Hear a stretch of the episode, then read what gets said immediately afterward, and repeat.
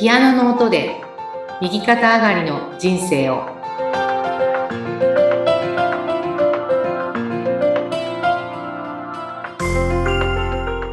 皆様こんにちは。東ひかりです。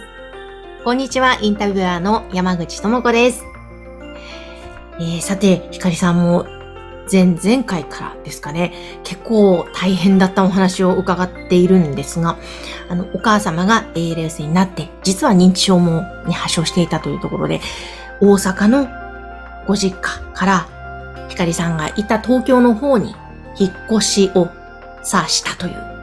秋ぐらいのね、お話からなんですけれども、まあ、ここまでもものすごい大変ないろんなことがね、お父様のことを含めて同時並行だったと思うんですが、さあじゃあ、いざ東京に来てからっていうふうなところで。そうですね。はい。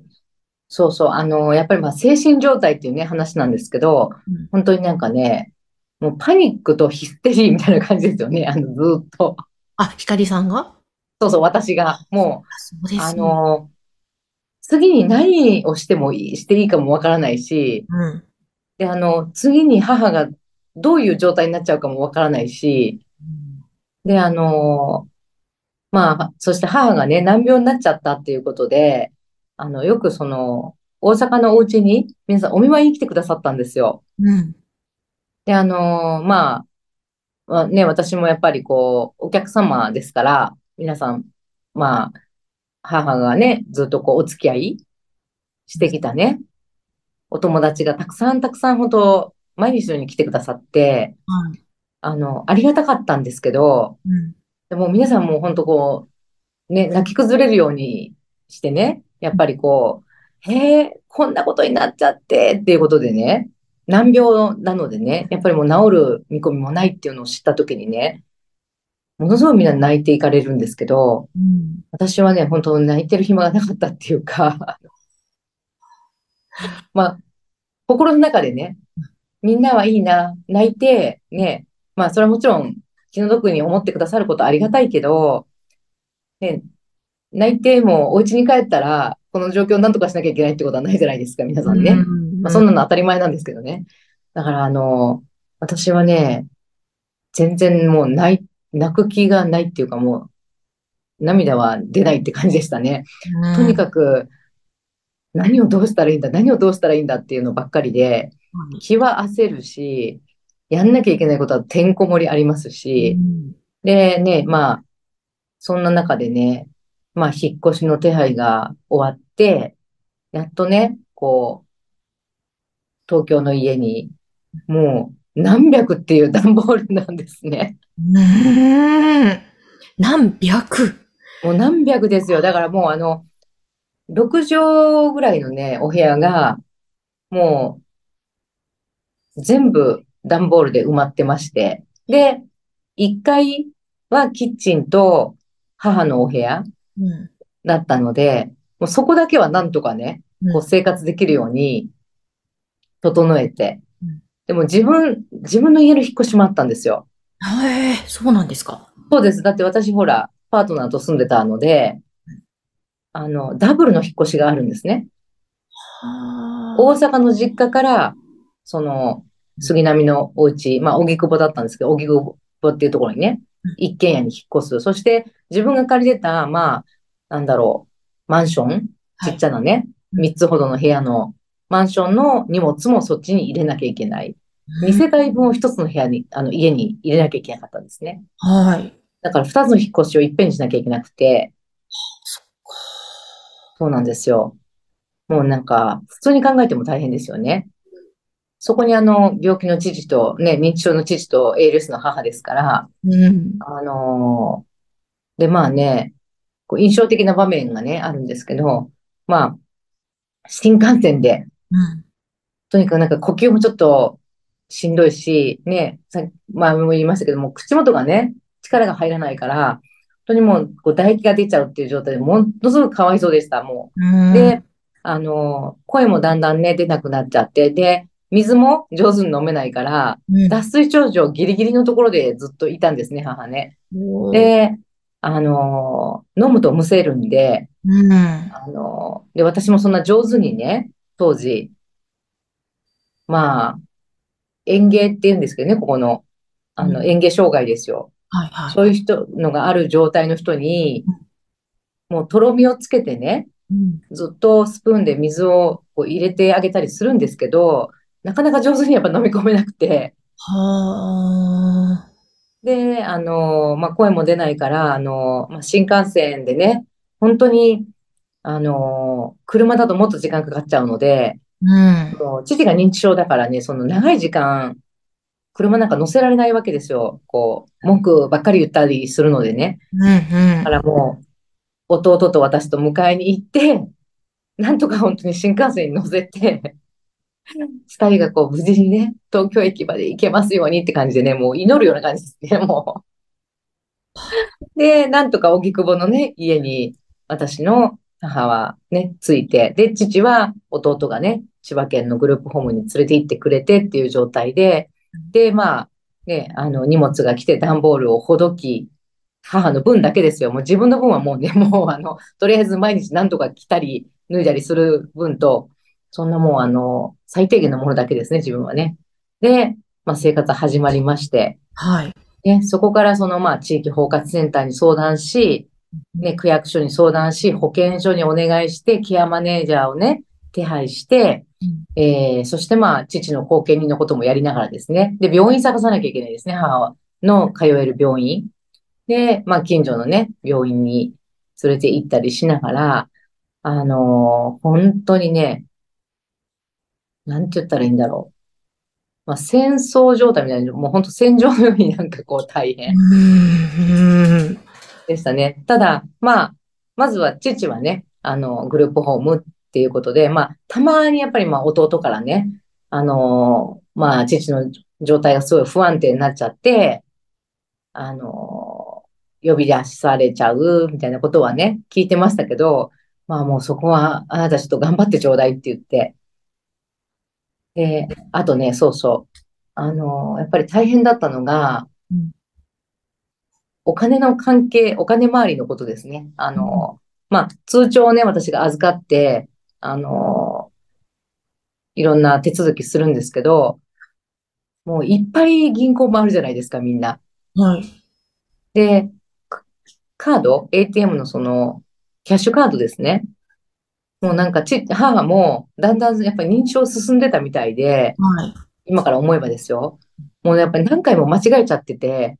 暗証番号。そう。だからもう母に聞いた暗証番号で出てこないんですよ、お金が。ええ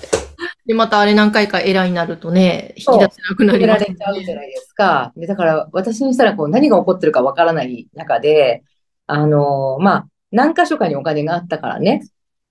あの、ただそれもね、郵便局なんかで引き出すのも、あの、引っ越しするときに、まあ、保証協会とか必要だったんで、うん、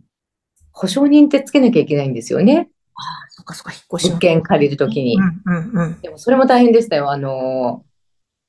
結局、私はね、あの、経営者だったんで、うん、そういうこう、なんていうかな、あんまり信用がないというか、はいはい、あの、経営者ってそうなんですよ。公務員とか、公務員とかサラリーマンの、自分親戚に頼んで、連帯保証人になってもらうか、あとは保証業界にあの、家賃の何ヶ月分みたいな感じでね、うん。保証金を払うかっていうことで、結局、ね、あの、いとことかに相談しましたけど、やっぱり、あの、もうはっきり言われましたね。あの、もう本当たくさんそういうことが頼まれて、うん、で、引き受けても、本当に、あの、家賃、私が、ね、私がやると、あの、滞納すると思わないけど、うん、実際、そういうことになった時に自分のところがね、あの、責任取らなきゃいけないっていう目にあったから、もう全部断ってるんですってはっきり言われて、私もそうだと思うって言ってね、制度としてどうかと思うよねっていうね。本当ですね。なんか最近では割ともう保証人、保証会社か。そう。が当たり前になりつつね、どうやらあるらしいですけど。そう。でもなんかね、それも、そしてまあ結構すごいお金が、あの、一軒家借りたのでね、家賃自体が結構大きいですから、保証金もすごく大きくて、なるほど。で、あの、ATM とか、あと、1日に引き出せる金額って決まってるじゃないですか。はい。私もそれもびっくりして、当時。あの、この忙しい時に、ね、父、父と母のお金も出せないんだと思って、うん、もう何回も行かなきゃいけないっていう。はい。日を変えてね、行かなきゃいけないんですよね。そうそうそうそう。もうなんか、あの、え？みたいな多いそう。あの、もう腹立たしいことばっかりで。あります、なんか。なんで一回でね、全部終われないんだっていうような。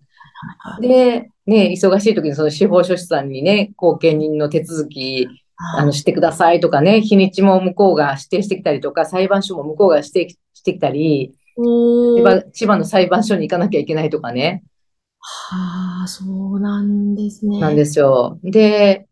まあ母は、障害者手帳をね、取っておいた方がいいよって言われたら、うん、ね、区役所に行けばいいと思うじゃないですか。うん、区役所に母と一緒に行ったらね、今度は福祉事務所に行けって言われて、そうなんだ、みたいなね。はあ、なるほど。そう。でも、ほん、そしてあの、よくね、あるんですけど、ね、この手続きはどこでやればいいですかって区役所にね、電話したら、本当にこう縦割りで、うん、あの、はっきりおっしゃいますよね。あの、他の部署のことはわからないんですっていうことで、まあそうなんですけどね。わあ、なんか本当に、うん、いろんな壁を、っては乗り越えっていうことを、そうなんです。あのね、やってたんです、ね、毎日、毎日が、こう、何かこう、問題？いや、でも本当にわからない世界じゃないですか。私も母が倒れて、初めてのことで手続きめんどくさいことがあったりとか。だから、ねえ、これ、もっとなんか、シンプルにしてほしいですねって思って。本当ですよ。窓口病院だけにしてくれるとかね。とか、なんかね。そう。だから、あの、関わる人がすごく多いんですけど、うん、私のその当時の口癖が、もう一体誰が助けてくれるのっていうね。こんなに困ってるのに、誰が助けてくれるんだろうっていう。うん。え今思うと、ひかりさんどうなんですか？こう、今は実際にお仕事としても介護をやっていらっしゃるじゃないですか。うん、まあ、だい以前とは制度とかもどうなんですか？こう、良くなってきて。いやー、やっぱり制度はもう同じだから、わ一番いいのは、やっぱ経験した人に聞くことですね。うーん。うん、あの、おや、役所とか、ケアマネージャーさんとか、ね、病院にいるソーシャルワーカーさんとか、地域包括センターの方とか、保健師さんとか、うん、皆さんやっぱり自分の分野のことしかわからないんですよ。はい。でそれはもうしょうがないことです。うんうん。仕事なので当たり前って言ったら当たり前なので、うん、だからこう、私のようなね、こう家族、うん、あの、介護経験のある家族に、まずはちょっと聞いてみるっていうね。はいうん、で、ただそうは言ってももう状況が一人ずつ全部違うから、うん、あの、参考にしかならないんですけどね。でも、あ、なるほど、こういう動きを次にすればいいんだなとかはね、イメージはできますもんね。そうそうそうそう。とか、あの、どこに聞けばいいかっていうのだけでも、うん、あの、正確には私たちはね、分かってますから、うん、あの、それは保健所に行ってもしょうがないんだよとかね。うんうん。それは福祉事務所に言ってもしょうがないんだよとか、うん、ね、じゃあ車椅子手配したいってなったら誰に言えばいいのかっていうね。うん、あの、たらい回しは避けられるかなと思います。本当だ。いやー、ちょっと、すごいな。ね、あの、まだまだこの先もあると思うので、はいね、またね、続きも来週、来週ね、皆さんぜひ聞いていただけたらと思います。はい。そして、ひかりさんへの何かご相談とか、